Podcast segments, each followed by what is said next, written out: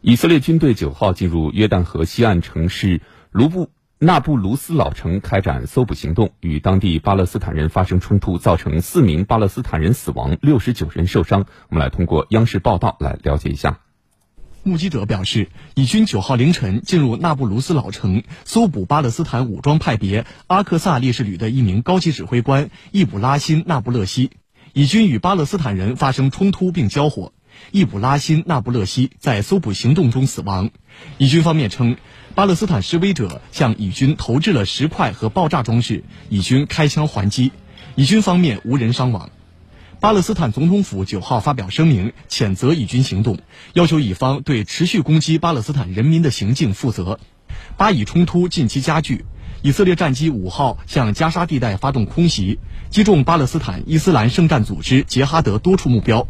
杰哈德随后向以色列发射火箭弹以示报复。杰哈德与以色列七号晚先后发表声明，宣布双方在埃及斡旋下达成停火协议。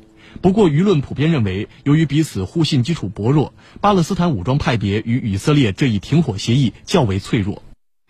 事实上，以色列军方近日连续对加沙地带发动袭击，共导致数百名巴勒斯坦人伤亡。此举引发伊朗方面的强烈谴责。当地时间九号，伊朗民众在德黑兰举行集会，抗议连日来以色列发动的一系列袭击以及美国的中东政策，声援巴勒斯坦。九号，数千名伊朗民众聚集在德黑兰街头，高呼口号，声援巴勒斯坦。伊朗革命卫队副司令法达维出席了当天的活动。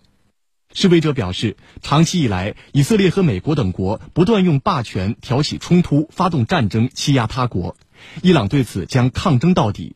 示威者还指出，美国等西方国家在人权、地区事务等诸多议题上持双重标准，一边扮演所谓人权爱好者的角色，一边默许以色列对巴勒斯坦的公然袭击。